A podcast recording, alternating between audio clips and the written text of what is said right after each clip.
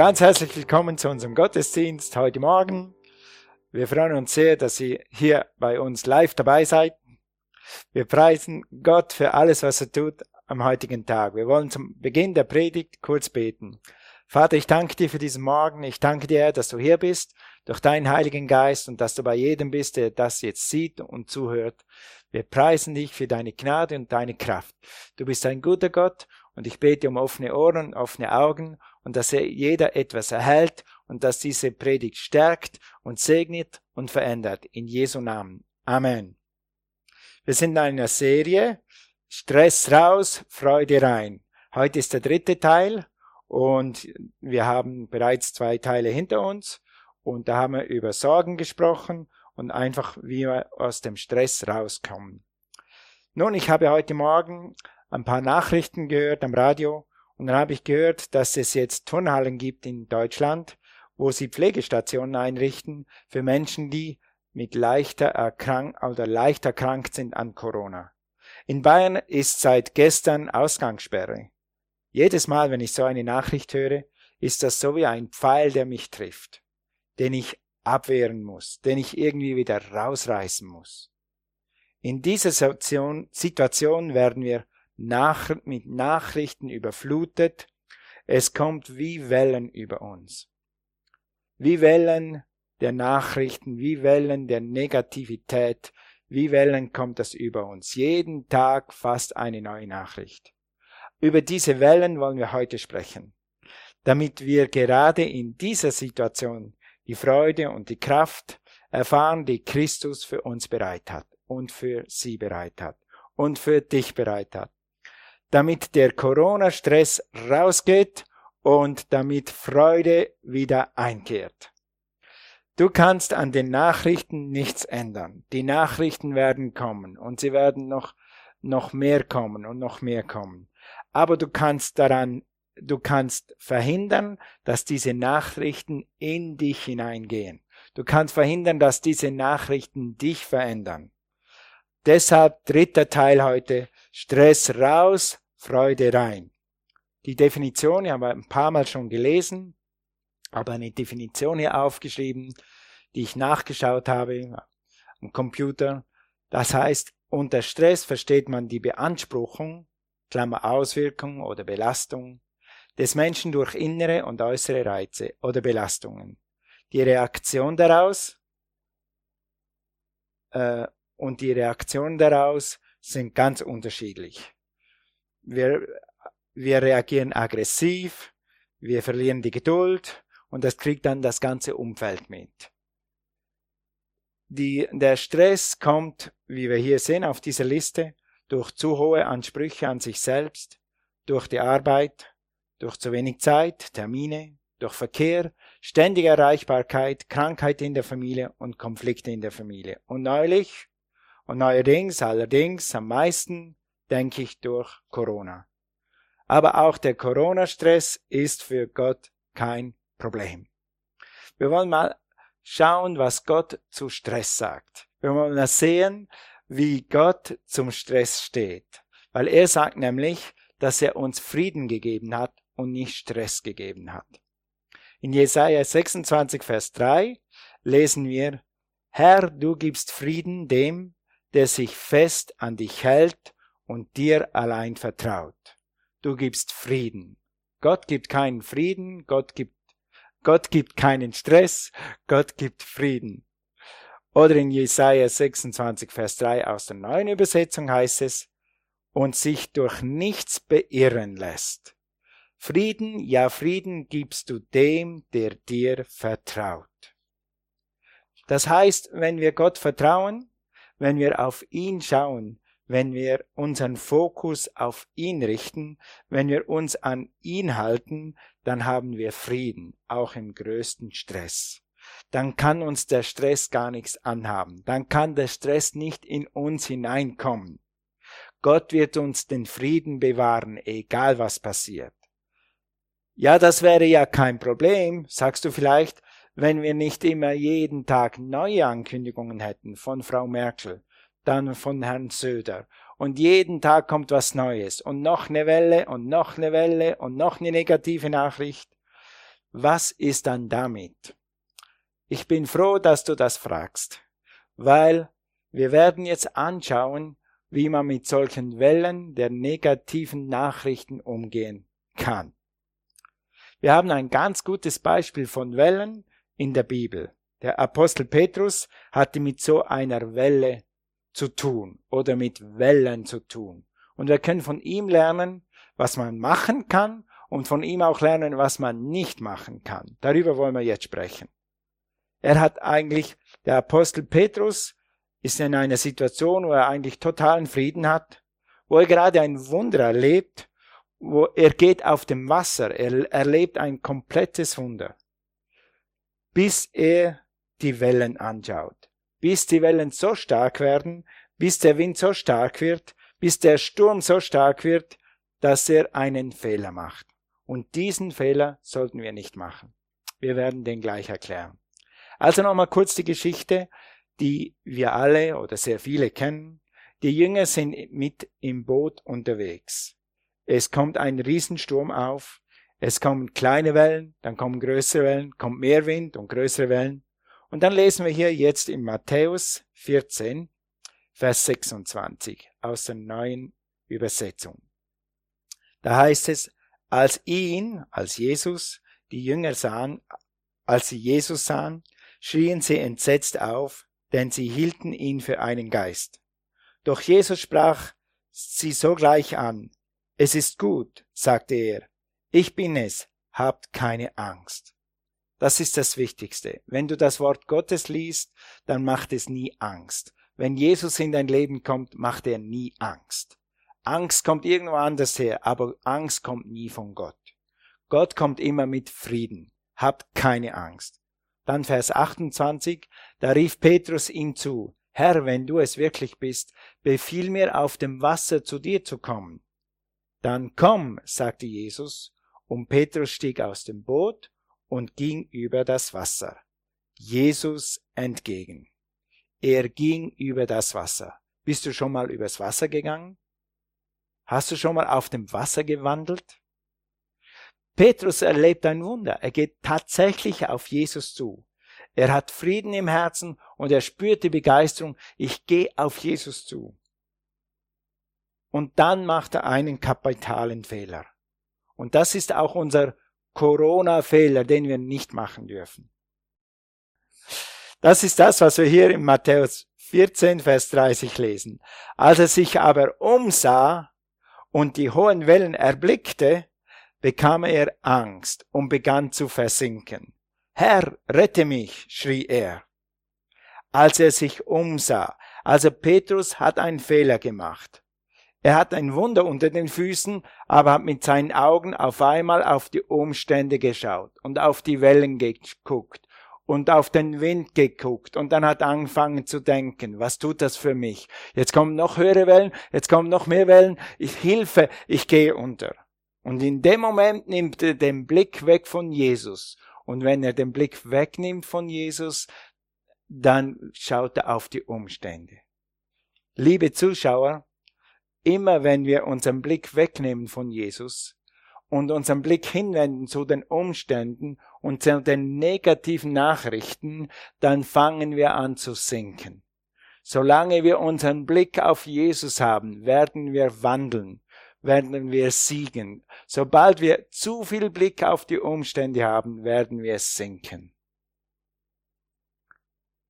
Also bis diese Nachrichten kommen und immer mehr negative Nachrichten kommen oder kamen, hatten wir Sieg in Deutschland. Wir hatten es gut, es ging uns wunderbar. Wir hatten keine Ausgangssperre, wir hatten kein Corona, wir hatten keine Probleme im Gesundheitswesen, wir hatten nicht zu wenig Leute. Das war nie ein Thema. Wir haben ein sehr gutes System. Bis dieser Corona kam und bis diese Nachrichten kommen.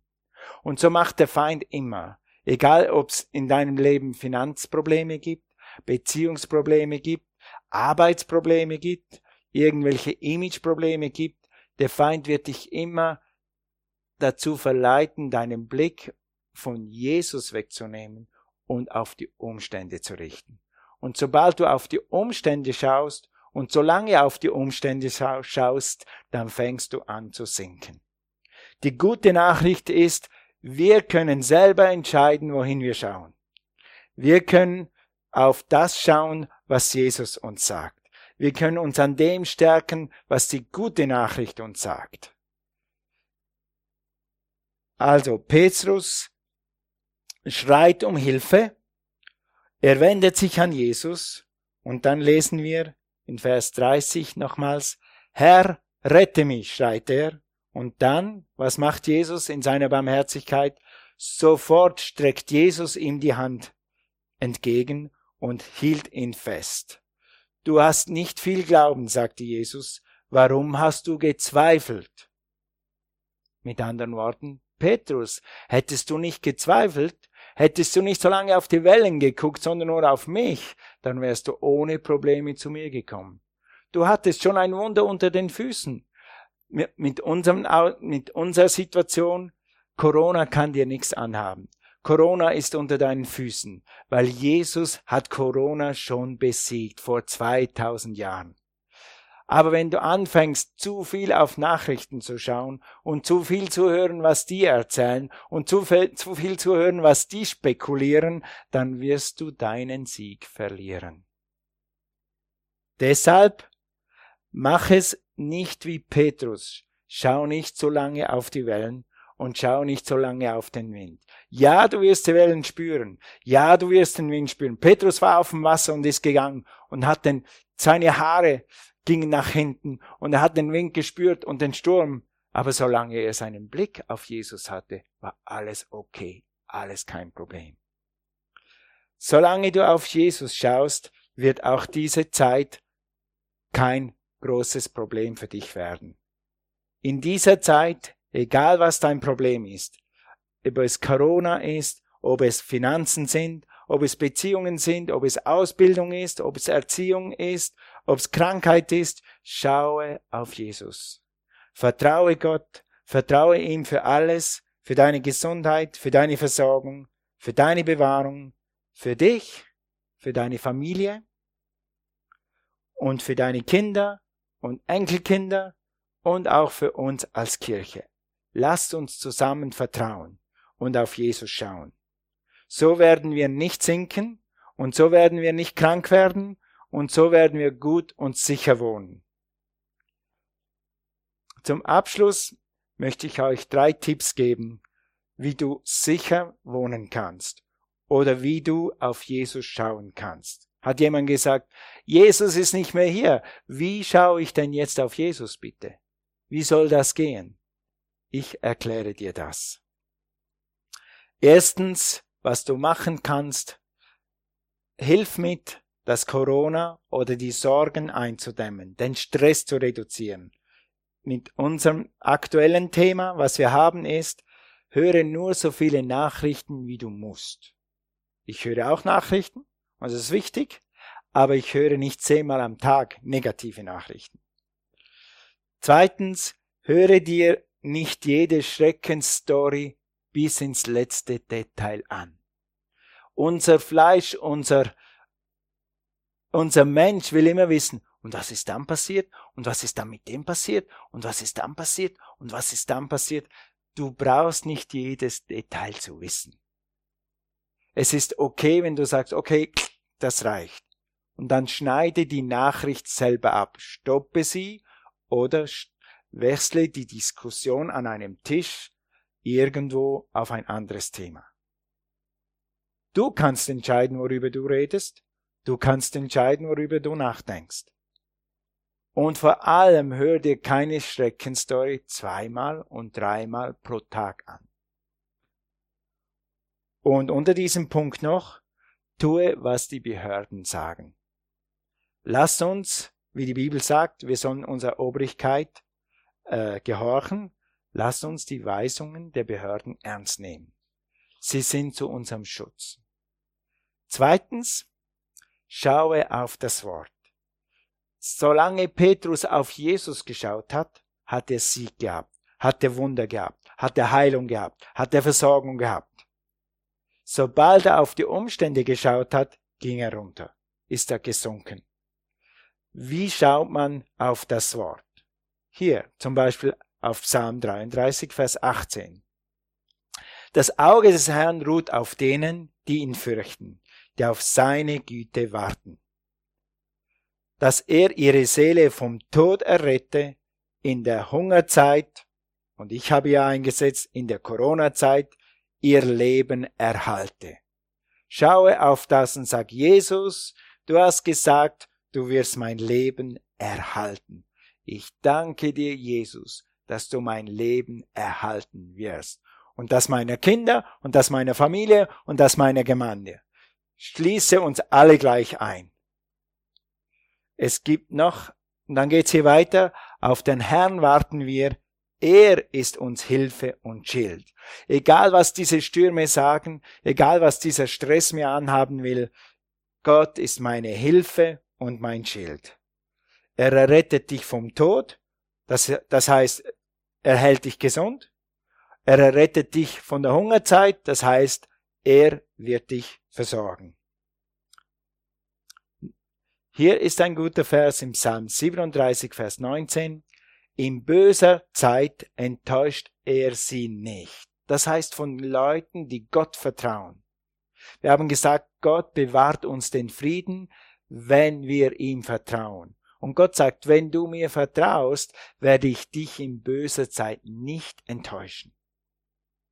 In den Hungertagen werden sie satt. Mit anderen Worten, ich werde dich versorgen mit allem, was du brauchst.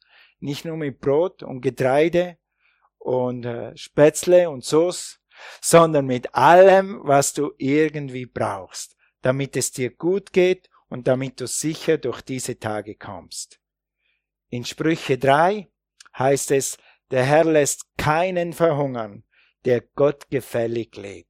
Mit anderen Worten, wenn du auf Gott schaust und tust, was er dir sagt, wenn du auf das Wort schaust und tust, was das Wort sagt, dann wirst du Gott gefällig leben und dann wirst du nicht verhungern.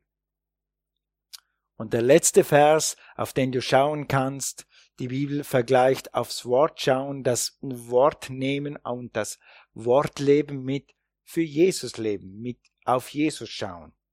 In Jesaja 33, Vers 16 heißt es, der wird auf Höhen wohnen, also wer Gott vertraut, wird auf Höhen wohnen, Felsenfesten sind seine Burg, sein Brot wird ihm dargereicht, sein Wasser versiegt nie. Wir haben in letzter Zeit viele Leute im Supermarkt gesehen und viele Leute haben viel eingekauft und Gott hat gesagt, er wird dich versorgen und er wird für dich sorgen, dass dein Wasser nicht versiegt. Das heißt, du wirst essen und du wirst trinken und Gott wird deine Quelle sein für alles, was du brauchst. Also schaue auf das Wort, denke über diese Bibelstellen nach. Und letztens, bekenne das Wort.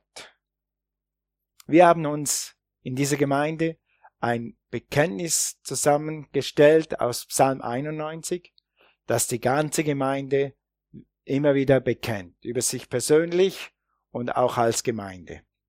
Und das wollen wir jetzt gleich zusammen machen.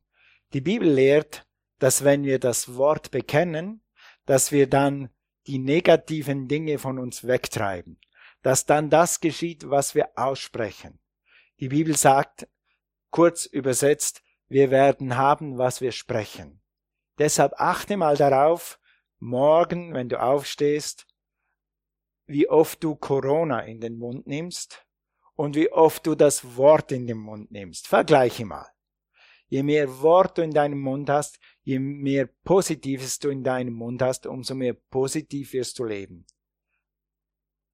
Also, wir haben das aus Psalm 91 genommen und das wollen wir jetzt einfach mal miteinander bekennen. Lasst uns zusammen gleich zu Hause, da wo du sitzt, jetzt diese Worte lesen. Ich fürchte mich nicht.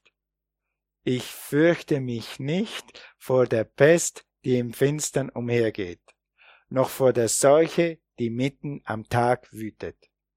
Du, Herr, bewahrst mich vor der tödlichen Pest. Wenn tausend fallen zu meiner Seite und zehntausend zu meiner Rechten, mich wird es nicht treffen. Kein Unglück wird mir zustoßen und kein Schicksalsschlag wird mich in meinem Hause treffen. Amen. Ich bekenne das jeden Tag über mein Leben, über meine Frau, über meinem Haus und über unsere Gemeinde. Wenn wir das alle machen, dann werden wir zusammen stark und wir werden dieses Wort erleben. Wir brauchen uns nicht zu fürchten. Gott ist unser Schutz und Gott ist unsere Burg. Übrigens ist dieses Bekenntnis auf unserer Webseite, hier im Predigtarchiv, kannst du das jederzeit runterladen fotografiere es, schreibe es auf, drucke es aus und bekenne es mit deiner Familie jeden Tag und erlebe, wie Gott deine Burg und dein Schutz ist. Mache es sogar für die ganze Gemeinde. Mach ein Bekenntnis für die Gemeinde. Wir fürchten uns nicht, wir sind unter dem Schatten des Allmächtigen, wir fürchten uns nicht vor der Pest und so weiter. So lass uns zusammenstehen und das zusammen sagen und immer aneinander denken und füreinander einstehen mit Bekennen und Beten. Und dann letztendlich tu, was die Bibel sagt in Jesaja 26, Vers 3 in unserem Zentralvers. Herr, du gibst Frieden dem, der sich fest an dich hält und dir allein vertraut. Und dann weißt du, dass du Frieden hast im Herzen und du wirst merken, dass dich etwas trägt, was keiner sieht, was von außen vielleicht keiner weiß, aber du weißt, Gott trägt dich durch jeden Stress und auch durch diese Zeit hindurch. Amen.